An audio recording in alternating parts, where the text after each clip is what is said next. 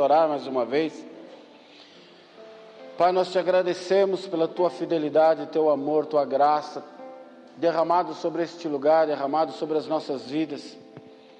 Pai, nós pedimos mais uma vez que o teu Espírito Santo esteja neste lugar entre nós. Tenha liberdade, Senhor, para passear no nosso meio, trazendo cura, libertação, salvação, transformação, restauração sobre nós, em nome de Jesus. Nós desde já repreendemos toda ação maligna, Senhor, que venha querer trazer sonolência, distorção da tua palavra, distração, em nome de Jesus, e pedimos que o teu Espírito Santo marque nossas vidas nessa noite, em nome de Cristo Jesus. Toda honra, toda glória e todo louvor seja teu, em nome de Jesus. Amém, igreja? Você já foi enganado por julgar um livro pela capa, olhar para alguém e falar, pô, esse cara deve ser gente boa, e essa pessoa te passar a perna. Ou o contrário, você ficar desconfiado com alguém e essa pessoa te surpreende positivamente, te ajuda, te estende a mão. E às vezes acontece isso entre nós. A gente olha para alguém puxa, essa pessoa deve ser uma bênção, e essa pessoa te surpreende negativamente. Ou o contrário, a primeira vez que eu vi o pastor Glauco, que vai estar aqui conosco também, pastor Glauco de Boiçucanga, a primeira vez que eu vi ele, o pastor Glauco é skatista, estilo o chorão do Charlie Brown Jr., ele põe uma calça que cabe três e uma camiseta que cabe quatro e um boné do lado, tatuagem para todo lado no corpo. E a primeira vez que eu vi esse cara no altar, eu falei, mãe, esse cara não é crente. E ele fala muita gíria, pai, pai, gesticula, dente dourado. Eu falei, mano, esse cara não é crente. Vou dar um enquadro nesse pastor aí. E me surpreendeu, Deus usou a vida dele, falou muito comigo. E eu tive que depois ir lá pedir perdão para ele, dar um abraço nele falar: Cara, você é uma bênção, eu te julguei pela tua aparência.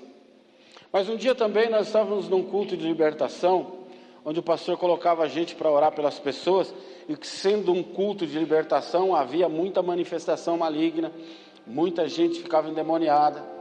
E eu estava altar tem que falar a verdade, né? Eu estava com preguiça. Eu falei, mano, não vou orar. O cara vomita, fica, rasga, pega a gente para roupa assim. Falei, ah, mano, deixa eu escolher. Ficava todo mundo em fila assim para receber a oração.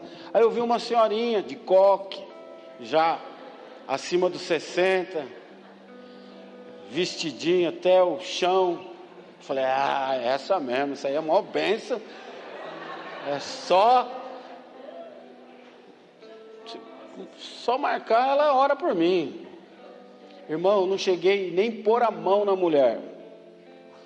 O bicho virou o Godzilla.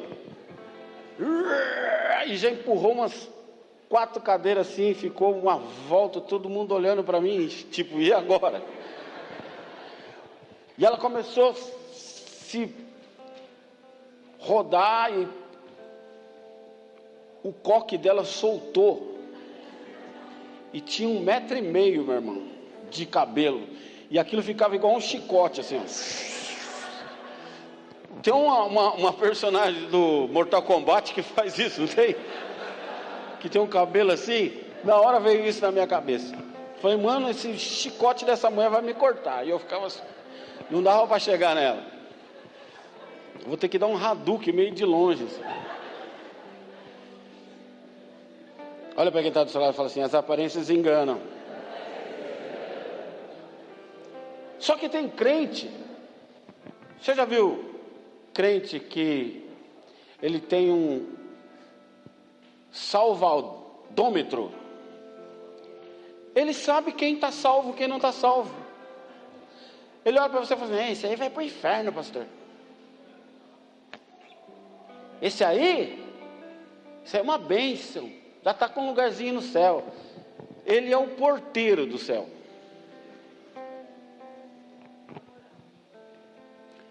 Queridos, se nós formos avaliar apenas o aspecto externo, nós sempre seremos enganados. Deus repreende um profeta, Samuel, quando vai ungir Davi, e ele se surpreende pela aparência, pela beleza, pelo porte físico dos irmãos de Davi, e ele fala: pô, acho que é esse. E Deus repreende e fala: Eu não sou como você que olha a aparência, eu olho o coração. Se nós formos avaliar apenas aspectos externos, nós vamos agir assim. Alguém que não está dentro do nosso padrão, do padrão que a gente construiu como correto, o padrão que a gente construiu como um homem e uma mulher de Deus, se ele não estiver dentro desse padrão, ele não passa pelo nosso crivo, ele não passa pela nossa avaliação e ele vai ser julgado pelo nosso pensamento. Ainda que você não fale, você pensou, ah, acho que essa pessoa não é benção. Porque nós sempre associamos aspectos externos com santidade e, consequentemente, se aquela pessoa será ou não salva. Nós sempre procuramos aprovação na religião, achando que se nós seguirmos as regras da religião, se nós seguirmos os dogmas, as doutrinas, nós seremos aprovados por Deus. Eu faço tudo certinho. Eu faço tudo que manda o figurino. Nós achamos também que o nosso comportamento, o nosso comportamento moral, o nosso comportamento,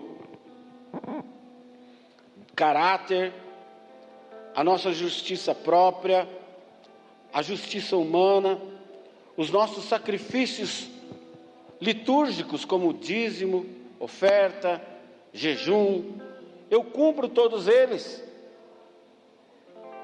Então, por fazer essas coisas todas certas, não tem como eu não ser aprovado por Deus. Eu não faço nada de errado. Você já ouviu alguém falar isso? Eu não faço nada. Eu já ouvi gente falar, eu não peco. E foi mais de uma vez. Geralmente, com pequenas exceções, as religiões como um todo, elas propõem aos seus seguidores mudança de comportamento, sempre para o melhor, para obtermos uma melhora ou uma mudança no nosso caráter, no nosso relacionamento interpessoal, nas nossas relações nos negócios. E isso é precioso, sim, porque essa proposta faz com que nós nos tornemos pessoas melhores. Amém? Mas nada tem a ver com salvação. Eu vejo crentes falando, mas eu sou bom, mas ser bom, ser correto, é dever. Você não precisa ser cristão, você não precisa ter uma religião para ser assim.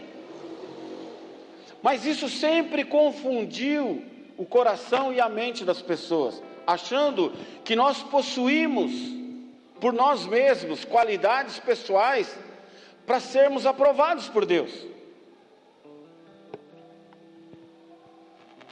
Portanto, muitas pessoas, por serem pessoas boas, por serem pessoas do bem, por serem cumpridoras dos seus deveres, corretas com o seu próximo, não se envolvendo com drogas, não adulterando, não se embriagando, cumprindo seus sacrifícios religiosos, se tornarão aprovadas por Deus.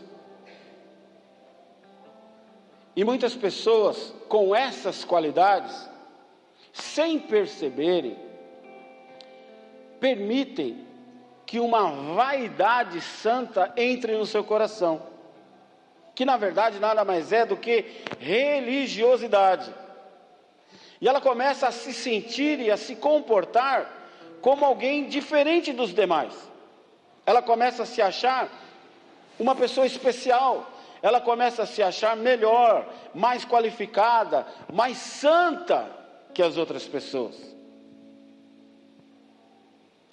Fala para quem está do seu lado, cuidado. Porque a Bíblia diz que o orgulho precede a queda. E que Deus abomina o orgulhoso.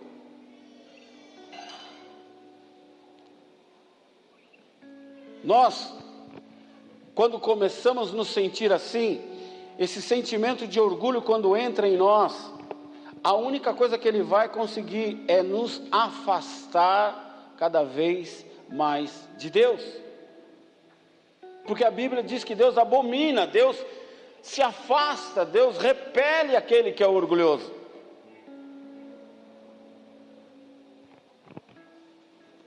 Mas você já viu gente assim? Eu já li a Bíblia toda. Eu já li a Bíblia várias vezes. Eu já vi, ouvi o absurdo de, de a pessoa dizer assim: Eu sei tudo que tem nesse livro.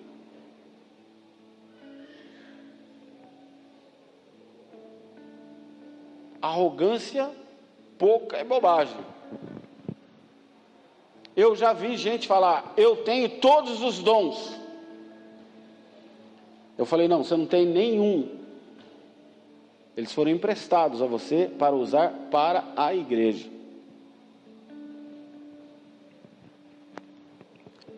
Então tem muita gente entre nós, e talvez você seja uma,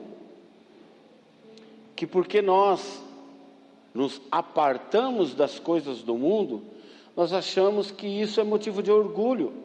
Nós achamos que isso é motivo para nos sentirmos especiais. Mas isso é obrigação do cristão. Abra a tua Bíblia no livro de João, capítulo 3, por favor.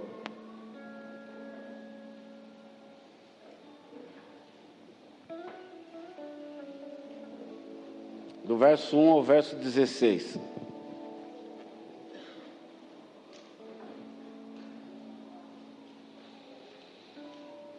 Havia um fariseu chamado Nicodemos, uma autoridade entre os judeus.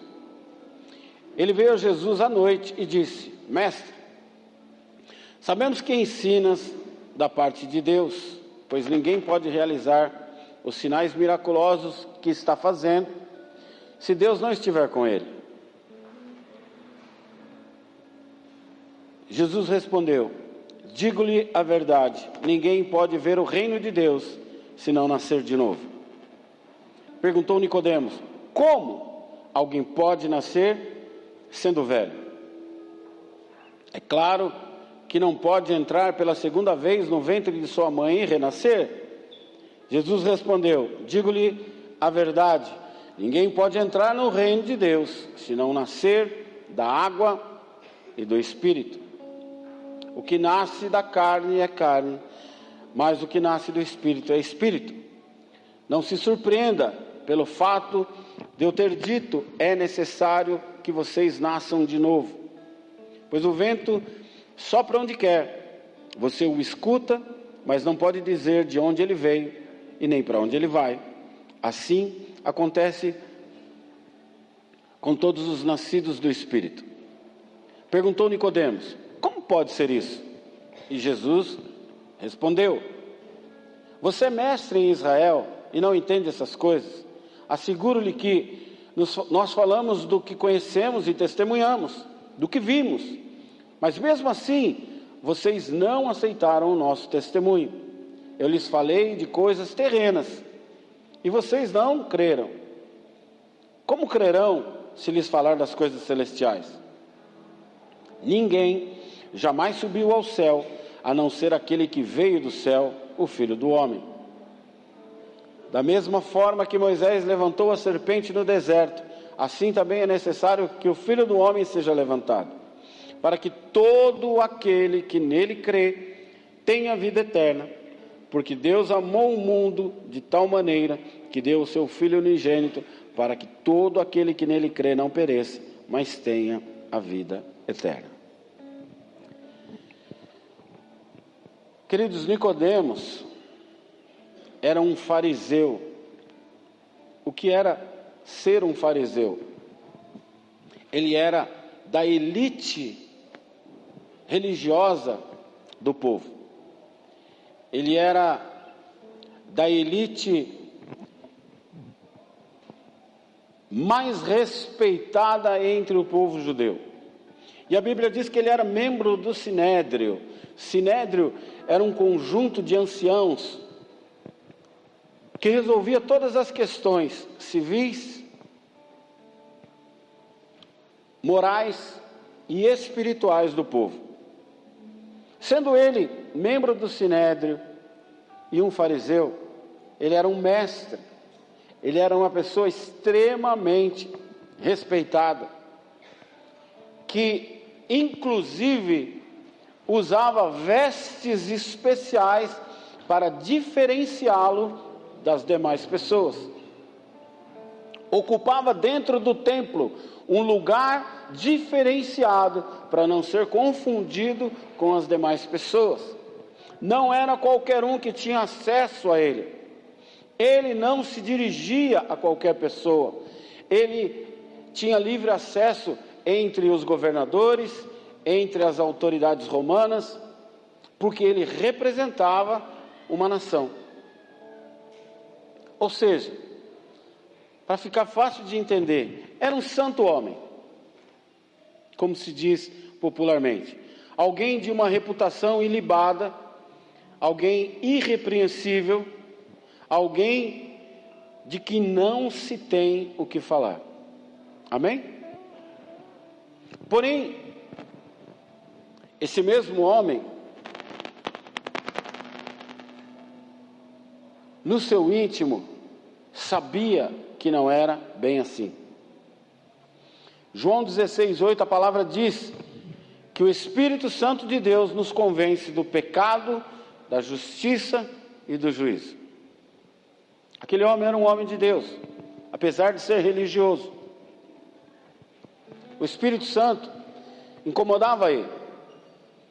Todos falam que você é um homem santo, Todos falam que você é uma bênção, todos falam que você é algum representante de Deus, mas você sabe que não é bem assim. Queridos, você não precisa de um pastor, você não precisa de uma Bíblia, você não precisa de um líder de célula para falar para você o que está errado na tua vida. Você não precisa que eu chegue para você e fale assim: olha, Está escrito no capítulo tal, do versículo tal, que você está transgredindo uma ordem de Deus. Você sabe o que você precisa mudar. E existem coisas na nossa vida que são fáceis de mudar. Que logo que a gente começa a caminhar com Cristo, a gente muda. Porém, existem outras que são difíceis. E algumas que a gente não consegue se livrar. Sim ou não? Ou só acontece comigo? Não tem coisa que toda vez que você vai orar, vem no seu pensamento e você fala: Meu Deus, eu preciso mudar isso. E as coisas que a gente erra e nem admite, como orgulho, por exemplo. O orgulhoso não sabe que é orgulhoso. As pessoas que estão à sua volta sabem. O soberbo, aquele que olha para todo mundo com o nariz empinado, que olha para todo mundo com inferioridade, ele não sabe que ele é soberbo. De tão soberbo que ele é, de tão especial que ele acha que é. Ele é impossível eu errar. Eu. Vocês estão me entendendo? Porém, a Bíblia diz que esse homem procura Jesus. Ele ensinava na sinagoga, ele ensinava sobre Deus, ele falava sobre Deus, ele decifrava os enigmas da palavra. As pessoas que tinham dificuldade em entender as escrituras do Velho Testamento, as pessoas que tinham dificuldade de entender os ensinamentos dados a Moisés, dados a Abraão, estes eram os homens que eram incumbidos de sentar e esclarecer a dúvida das pessoas. Mas esse mesmo homem, começa a entrar em parafuso, porque os seus amigos do sinédrio, os seus amigos fariseus, apontavam para Jesus e falavam: Esse cara é um louco, é Satanás que fala na boca dele, é um charlatão, mentiroso, está dizendo que é o Messias, está dizendo que é o próprio Filho de Deus, que é o próprio Deus. Temos que encontrar uma forma de prendê-lo, temos que encontrar uma forma de calá-lo. Mas de repente alguém chegava para Nicodemos e falava: Ele passou em Jericó. E sabe aquele cara que ficava na entrada de Jericó mendigando, o cego? Não fica mais lá. Jesus o curou. Sabe aquele cara que ficava perto do tanque de Siloé, que era cego. Jesus cuspiu no chão, fez uma melequinha de barro, atacou no olho do cara e o cara foi curado. Sabe aquele louco que ficava em Gadara?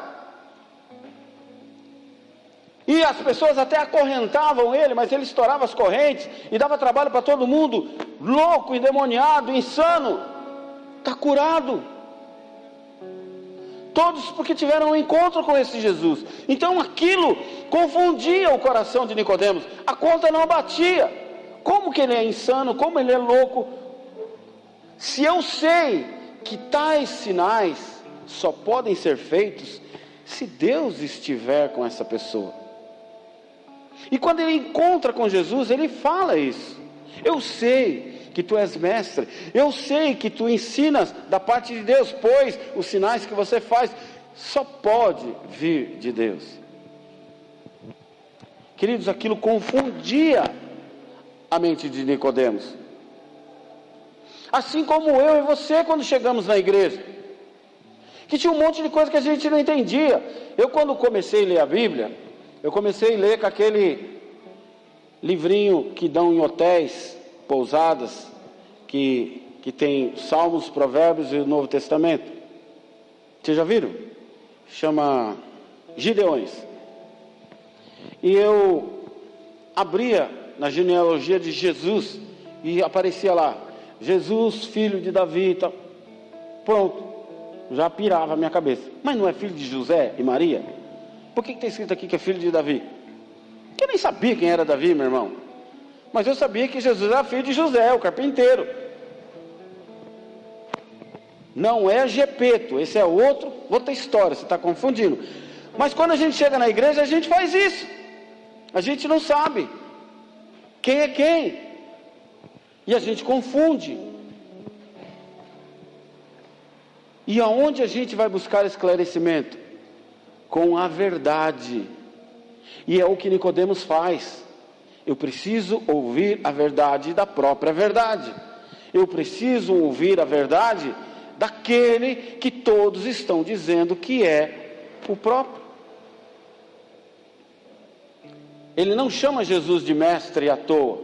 Ele reconhece que havia algo de diferente em Jesus. Era um sinal de respeito, só para ilustrar, é como se tivéssemos na igreja o presidente do Superior Tribunal e ele me chamasse de Senhor. Como se o Papa se encontrasse comigo, que é uma autoridade religiosa, e me chamasse de Senhor. Tamanho era o respeito que Nicodemos estava mostrando com Jesus. No verso 2 ele diz: Eu sei que ensinas da parte de Deus. Mas por que, que ele foi procurar Jesus à noite? Todos os outros fariseus que é relatado na Bíblia que foram procurar Jesus foram à luz do dia. Por que Nicodemos foi à noite? Porque os que foram à luz do dia foram para interrogá-lo, foram para criticá-lo, foram para tentar pegar Jesus em alguma transgressão da lei. E Nicodemos não. Nicodemos foi buscar salvação. O que tem trazido você na igreja? Esclarecer as suas dúvidas, receber o seu quinhão de bênção, virar patrão, casar, ter a cura, ou você quer encontrar com o dono da salvação? Nicodemos ardia no seu coração saber quem era aquele homem que atraía tanta gente, que todos que cruzavam o seu caminho eram transformados, todos os enfermos que cruzavam com ele eram curados, todas as pessoas que tinham um encontro com Jesus tinham as suas vidas mudadas.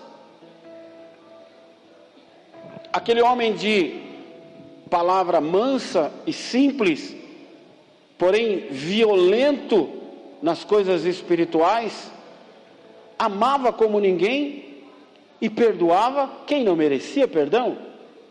Aquilo confundia a cabeça de um homem que vivia seguindo a lei na risca. Ele pecou e a lei diz que pego em adultério essa mulher deveria ser apedrejada.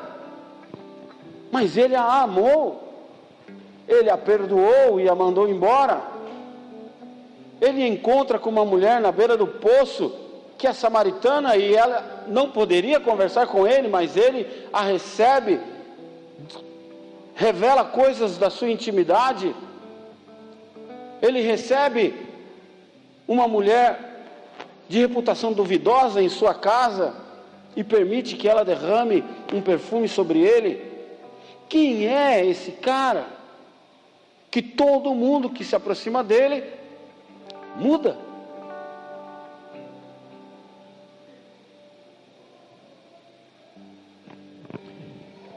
Ele foi procurar Jesus à noite porque ele temia em ser visto com Jesus. Ele poderia ser criticado, discriminado, rejeitado, colocar em risco a sua reputação, seu nome, seus amigos, inclusive a sua posição entre os fariseus e no sinédrio. Mas aquilo incomodava tanto o coração de Nicodemos, que mesmo correndo todo esse risco, ele pensava: mas e se ele for quem eu estou pensando que ele é? E se ele for o Messias? E se ele for aquele de quem os profetas falaram? E se ele for aquele que Elias falou? Se ele for aquele que Ezequiel falou? Que Miqueias falou? Que Oséias falou? E se ele for aquele que realmente é o filho de Deus?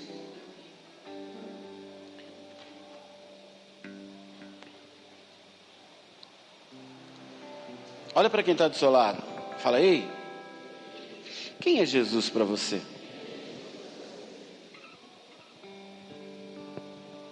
Para muita gente que você vai pregar, ele vai falar: Não, eu conheço Jesus. Eu sei, eu sei. Não, eu também gosto das coisas de Deus. Eu também gosto de ouvir as coisas de Deus. Eu também tenho minha religião. Eu não estou falando de religião. E você não conhece Jesus. Pois se você o conhecesse, você não estaria assim.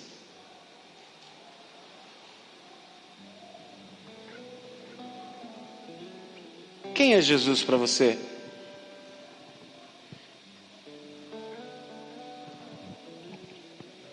No começo da nossa conversão, nós temos um pouco de receio de sermos vistos segurando uma Bíblia. Então a gente põe dentro da bolsa Então a gente compra uma Bíblia transada, que é toda camufladinha, que ninguém vai desconfiar que é uma Bíblia. Uma Bíblia style. Agora aquele livrão preto de bordas douradas ou como era antigamente de bordas vermelhas. É arriscado. O que eles vão falar? O que os meus amigos vão dizer? Quer dizer que agora você virou crente? Então você não bebe mais? Então quer dizer que você não pode mais ficar com as meninas? Sobra mais para nós. Quantas piadas você já ouviu? Porque você declarou que estava querendo caminhar com Jesus. Imagina o medo de Nicodemos. Por isso ele procura Jesus à noite. Eu te pergunto, até onde você está disposto a se arriscar por Jesus? Nicodemos corria um risco de ter o seu nome transformado no meio da sociedade que ele vivia, de ser rejeitado por todos aqueles em que o respeitavam. Até onde nós estamos dispostos a conhecer o que Deus quer para mim, o que Deus quer para minha vida, o que Deus quer que eu faça. Porque talvez muitas vezes nós vamos agir como Jonas. Eu vou descobrir que o que Deus quer para mim é que eu vá para cá. Mas ir para cá implica numa série de coisas que eu vou ter que abrir mão. Então eu vou para o outro lado.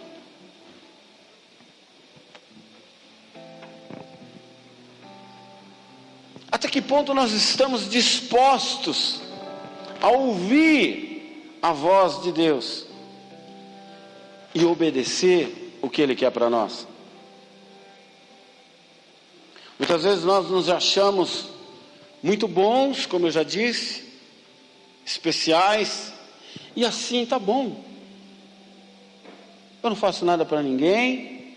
Impossível que Deus vai me mandar para o inferno só porque eu não virei crente. Eu não faço nada para ninguém.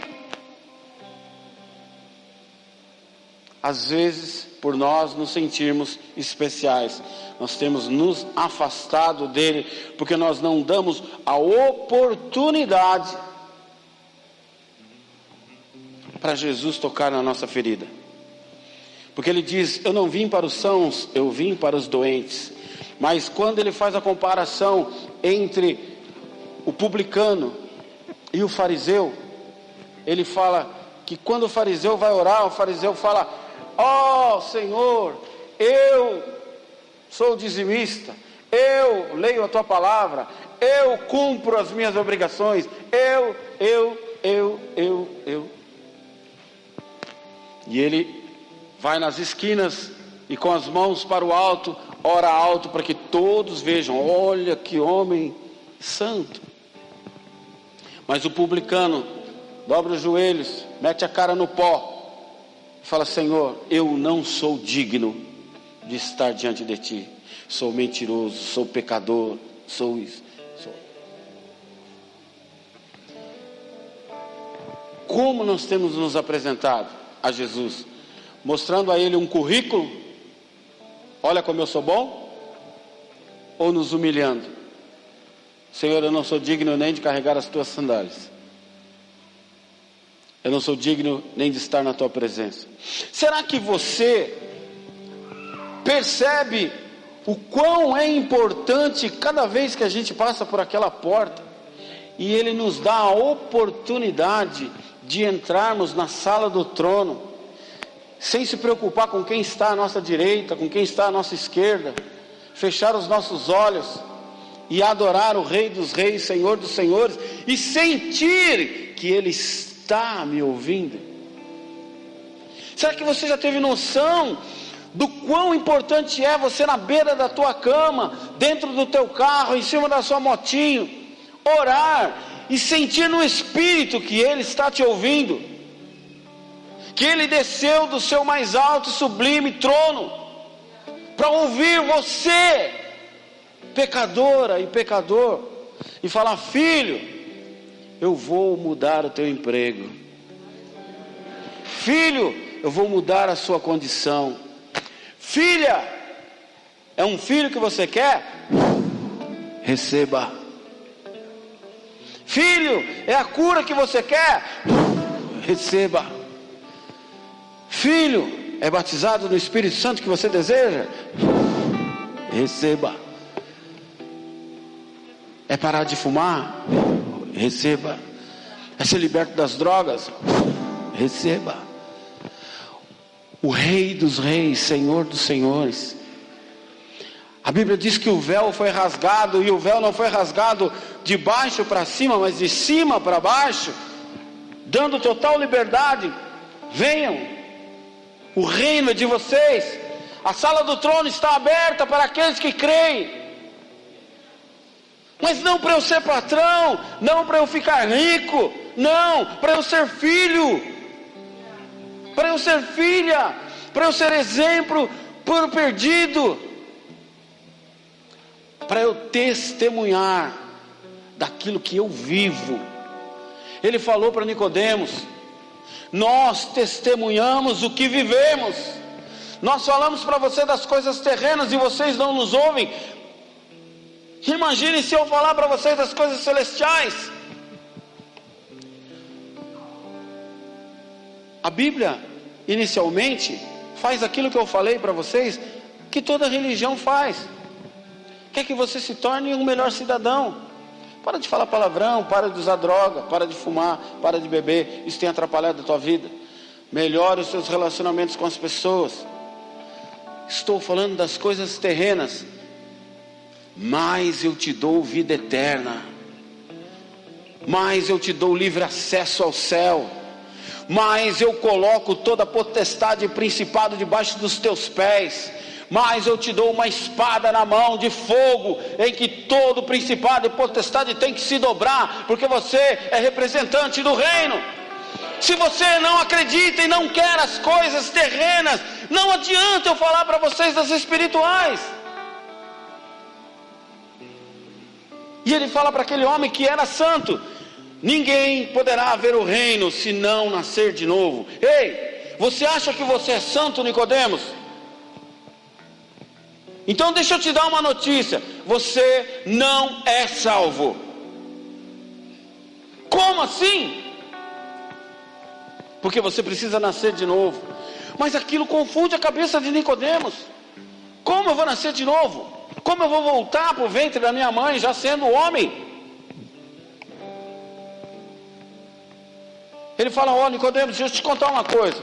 Você é bonzinho, você é um doce de pessoa, um chuchuzinho mas você vai para o inferno do jeito que você está.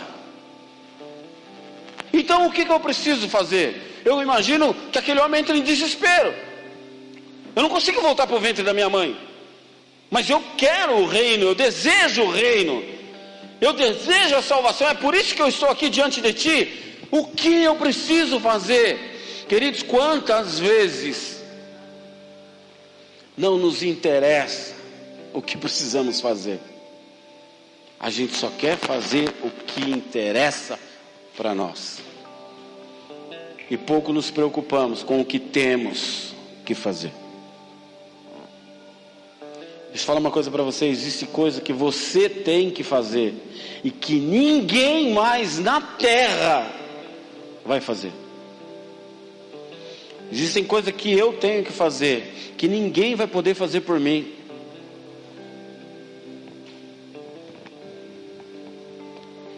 Existem coisas específicas para que você faça na terra. E por isso Deus te trouxe até aqui. E por isso Deus te deu a salvação. E por isso Deus colocou alguém para pregar o Evangelho para você um dia. E você aceitou e resolveu seguir a Cristo. Porque Ele tem coisas específicas para você não é para quem está à sua direita, não é para quem está à sua esquerda, não é para o seu pai, não é para o seu filho, não é para o seu irmão, não é para o seu patrão, não é para o seu amigo, é para você. Mas quanto nós estamos dispostos a fazer o que é para fazer? Deus fala para Josué: Eu vou dar Jericó a vocês. Então dê sete voltas sobre a cidade, em volta da cidade. No último, você dá sete voltas e vocês vão colocar os músicos à frente, os sacerdotes à frente, os corneteiros na frente. E quando você terminar a última volta do sétimo dia, você dará um grito e as. Ah, para, é muito complicado. Vamos para cima, vamos invadir, vamos derrubar essa porta e vamos para cima desses caras. Se fosse eu e você, talvez faríamos isso. É mais fácil, é mais lógico, é mais prático. É mais simples. Por que, que eu tenho que ficar dando volta? Porque ele mandou.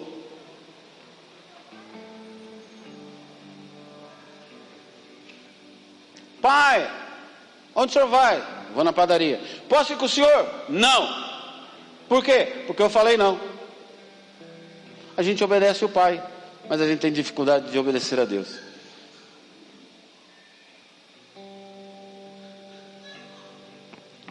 Como alguém pode nascer de novo sendo velho? Eu acho que Nicodemos ficou pensando: será que esse Jesus tem alguma coisa que ele faz que eu volto para o ventre da minha mãe? Será que ele tem condição de me dar uma nova oportunidade? Ele não conhece Jesus. Ele está tentando o primeiro contato. E ele fala: O que, que eu tenho que fazer? Pelo amor de Deus, me conta. Eu não aguento mais viver essa farsa. E Jesus fala para ele: Você precisa nascer de novo. Tá, você já falou. Aí Jesus vai no fundo da ferida. Aquele que nasce da água. É da água. Você precisa nascer do Espírito. Ele está falando que lá no livro de Ezequiel diz que você era purificado quando você se banhava, quando você se limpava. Então ele já fazia isso, ele já tinha uma prática religiosa de purificação. Eu já faço, eu já sou puro, eu já faço o que a lei manda. E Jesus fala para ele: Ei, acorda, você nasceu da água, você precisa nascer do Espírito. Queridos, às vezes nós pregamos para pessoas que são mentirosas, que são viciadas, que são promíscuos sexualmente, que têm pecados difíceis de abandonar. E às vezes o que a gente ouve é: ó, oh, esquece, cara, desiste, eu não tenho jeito. Eu nasci assim. Já ouviu isso? Eu nasci mentiroso. Eu nasci safado, minha mulher já sabia, por que, que ela casou comigo? Meu pai traía minha mãe, meus irmãos traem as mulheres dele, eu já era assim. Eu não vou mudar. Meu irmão morreu de droga, meu tio morreu de droga, meu pai já foi preso, meu irmão já foi preso. Eu nasci assim.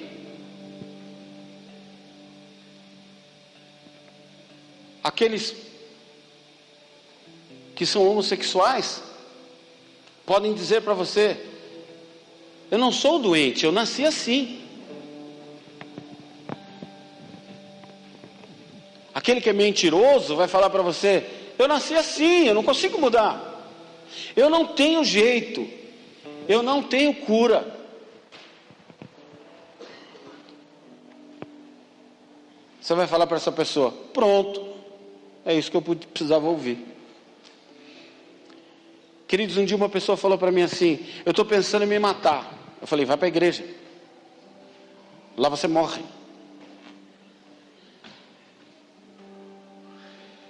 Outro chegou para mim e falou assim: O meu irmão gastou 30 mil reais, porque ele estava procurado pela justiça.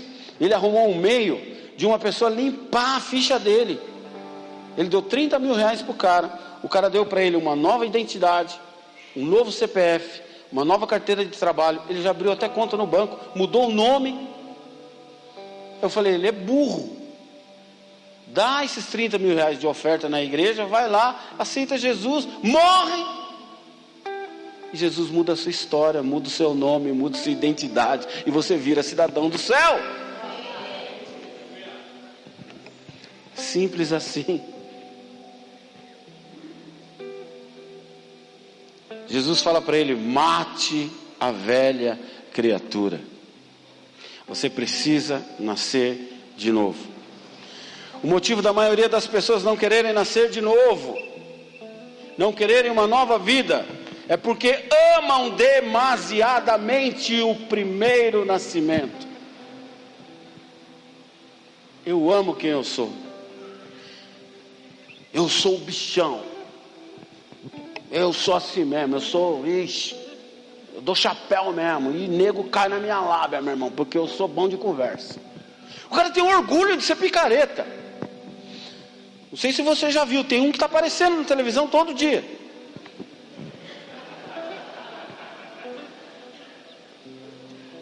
Não briga comigo, não falei qual dos dois. Faça a sua avaliação.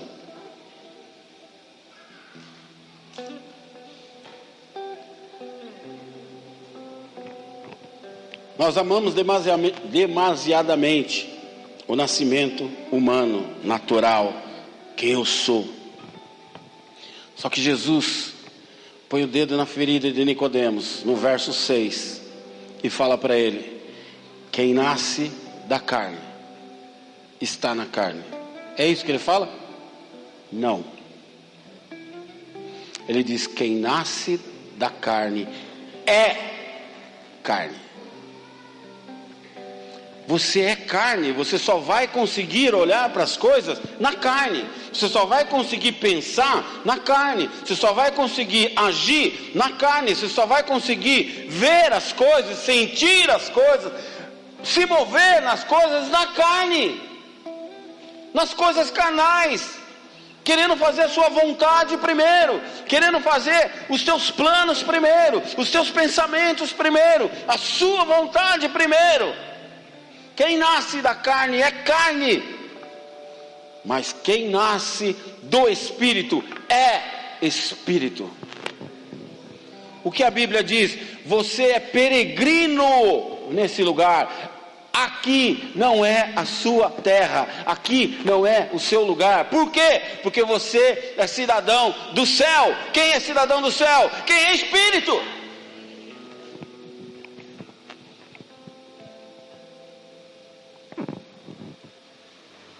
As pessoas não querem mudar, eu não quero mudar, você não quer mudar, porque nós achamos que teremos que abrir mão de coisas, que vamos perder coisas e vamos nos tornar outra pessoa. Mas 2 Coríntios capítulo 7, verso 17, perdão, 2 Coríntios verso 5, capítulo Jesus. 2 Coríntios capítulo 5, verso 17. Se alguém está em Cristo, nova criatura é. As coisas antigas se passaram, eis que surgiram coisas novas. Mas olha como é traduzido a Bíblia NVT. Coloca aí para mim, por favor. Capítulo 2 Coríntios capítulo 5, verso 17, na NVT. Logo, todo aquele que está em Cristo se tornou nova criação.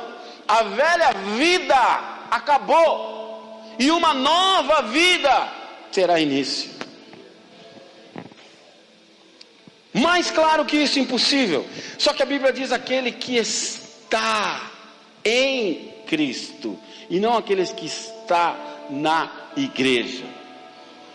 Aquele que está com Cristo. Não, eu, eu tenho um colarzinho aqui, ó. Eu estou com Cristo, eu amo Cristo. É estar em Cristo, Ele está em mim, eu estou nele. Ele diz: aquele que estiver em mim está com o Pai, porque eu e o Pai somos um. Por que, que os discípulos foram chamados de cristãos? Porque eles botavam uma Bíblia debaixo do braço? Porque eles botavam uma camiseta, bola de neve? Não, porque as atitudes eram as de Cristo. O que, que os dois fizeram na porta do templo para o mendigo?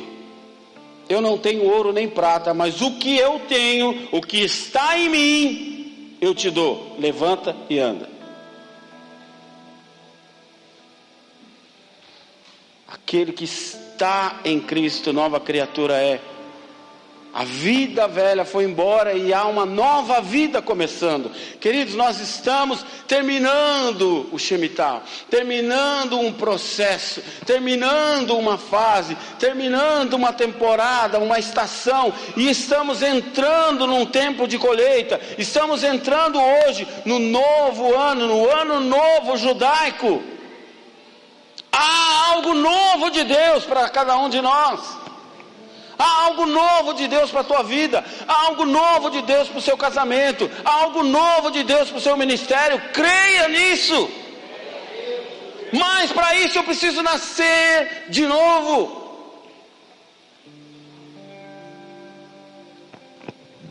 Chega de levar a vida como desejamos, como achamos que deve ser, fazendo tudo que nós gostamos, fazendo tudo do nosso jeito, e aí a gente morre e vai para o céu. Isso é que todo mundo quer, meu irmão.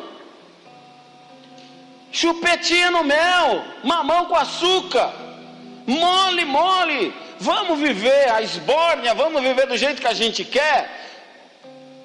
E daí a gente morre porque a gente é bonzinho, a gente não faz mal para ninguém. E ele leva a gente para o céu, porque Deus é bom, Deus é amor. Deus não vai me mandar para o inferno, só porque eu não li Bíblia. Deus não manda ninguém para o inferno. A Bíblia diz que nós temos dois destinos: a porta estreita e a porta larga. Sim, sim, não, não. A Bíblia diz que há luz e trevas. Quem escolhe o caminho que vai andar somos nós.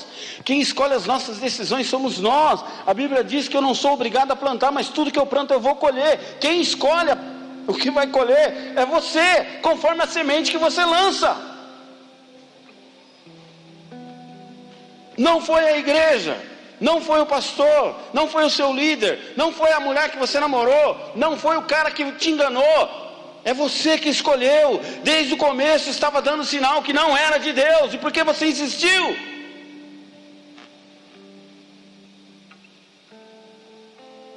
Marcos 8,36 o que adianta o homem ganhar o mundo inteiro e perder a sua alma? Quantas vezes a gente quer, quer, quer, quer, quer, quer. Quero trabalhar, quero namorar, quero casar, quero conquistar, quero comprar carro, quero comprar casa, agora quero uma casa na praia, agora quero um sítio, agora quero isso, quero viajar, quero ir para o exterior. Eu quero, eu quero, eu quero, eu quero. Pastor, isso é pecado? Não mas não pode ser prioridade na minha vida. Eu quero é Deus. Vocês lembram do louvor que tinha? Quem lembra? Quem não lembra? Quem não está aqui? Uns lembram, outros nem levantaram a mão. Está cansado? Quem não lembra? Você não vai para o inferno porque você não lembra. Quem não lembra? A gente precisa tocar essa música aí.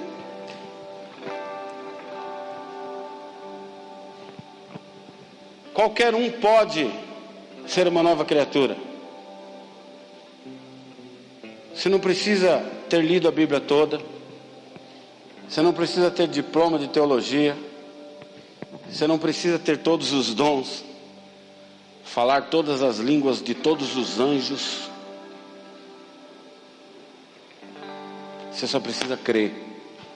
Sabe por quê? Porque não há nada que façamos não há nada que tenha em nós para que alcancemos a salvação. Ela nos é dada de graça, pela graça, que é favor imerecido. Eu não mereço, mas Deus me dá. É só querer. Fala para quem está do seu lado assim, ó. Mas é querer de verdade? Porque tem querer de mentira? Bastante. Quem já foi num casamento aí? Por acaso, nesse casamento, você viu o sacerdote, padre, pastor, ou, ou, agora tem até cerimonialista, que não é nada, né? É só cerimonialista. E coloca o microfone lá. Eu prometo ser fiel. e depois não é. Isso acontece, pastor? Acontece, às vezes acontece. Lá na Argentina, esses lugares longe, acontece. Aqui não acontece.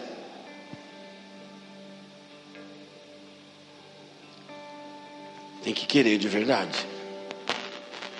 Ser crente não é para qualquer um, é para quem quer de verdade. É o que ele está falando para Nicodemo. Você quer? Você tem que nascer de novo. Larga toda essa papagaiada que estão colocando na sua cabeça aí. E nasce de novo. Não há nada de bom em você. Você é pecador. Admita isso. Que você precisa de um redentor. Eu não posso morrer para ter vida eterna, para alcançar a vida eterna, para os meus pecados serem pagos, precisa ser pago com sangue. Como eu vou derramar o meu sangue para pagar os meus pecados? Por isso ele morreu na cruz. Por isso ele é o nosso último cordeiro que tira o pecado do mundo.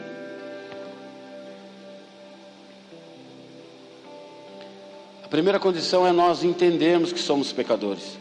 Não há ninguém bom.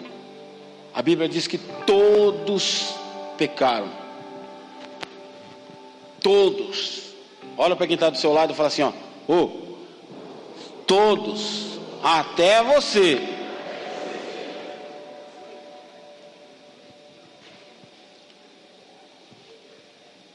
Por que eu estou falando isso? Porque tem gente que acha que não é pecador todos estão, é a Bíblia que diz isso, amém? Não sou eu. Todos estão destituídos da glória de Deus e necessitam de um redentor.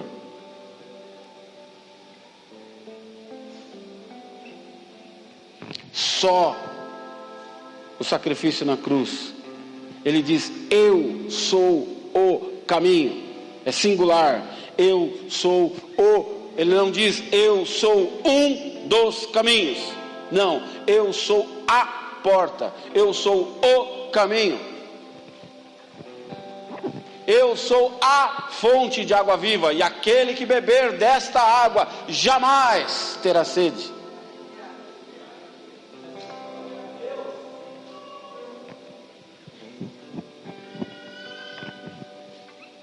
O livro de Acrescentares, capítulo 16, verso 16 diz: Aquele que crer de verdade será salvo. É o livro de Acrescentares. Nunca viu? É meu. Queridos, tem que crer de todo o coração.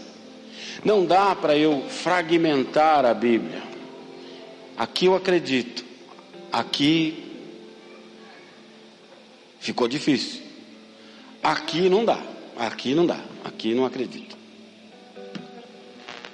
Então, o resto não serviu. Ou você acredita em tudo, ou não acredita em nada. Amém? Dá para amar mais ou menos? Dá? Dá para ficar mais ou menos grávido? Não dá. Amar, mais ou menos, também não dá. Ou ama ou não ama. Servir a Cristo é a mesma coisa, querido. Ele está falando para Nicodemos: você precisa nascer de novo. Mas para nascer de novo, você precisa matar o que está vivo.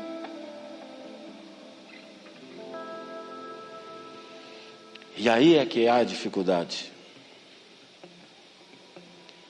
porque tem muito não concordo em nós. Tem muito, eu acho que não é bem assim. E se você não concorda, é porque você está bem vivo. Você já levou alguém no cemitério para enterrar? E no meio do caminho o cara levantou e falou: oh, Nesse buraco não, aqui eu não vou. Vou para enterrar aqui, pode deixar eu aqui fora. Você já foi no enterro e o defunto levantou e falou assim: Olha a cor desse negócio que vocês me arrumaram. Precisava ser roxo. Por que, que tem que ser roxo? Põe uma cor viva, cheia de borboletinha, florzinha, né? Os homens aí põem umas caveiras tal.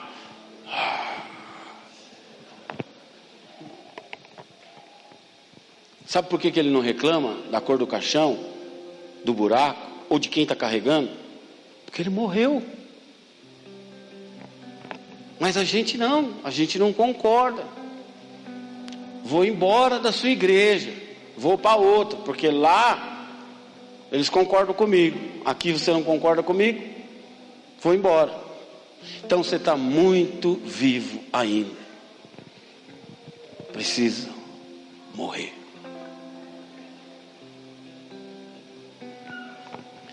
Aquele que crer será salvo. Mas para crer, eu tenho que abrir mão do velho homem. Feche os teus olhos.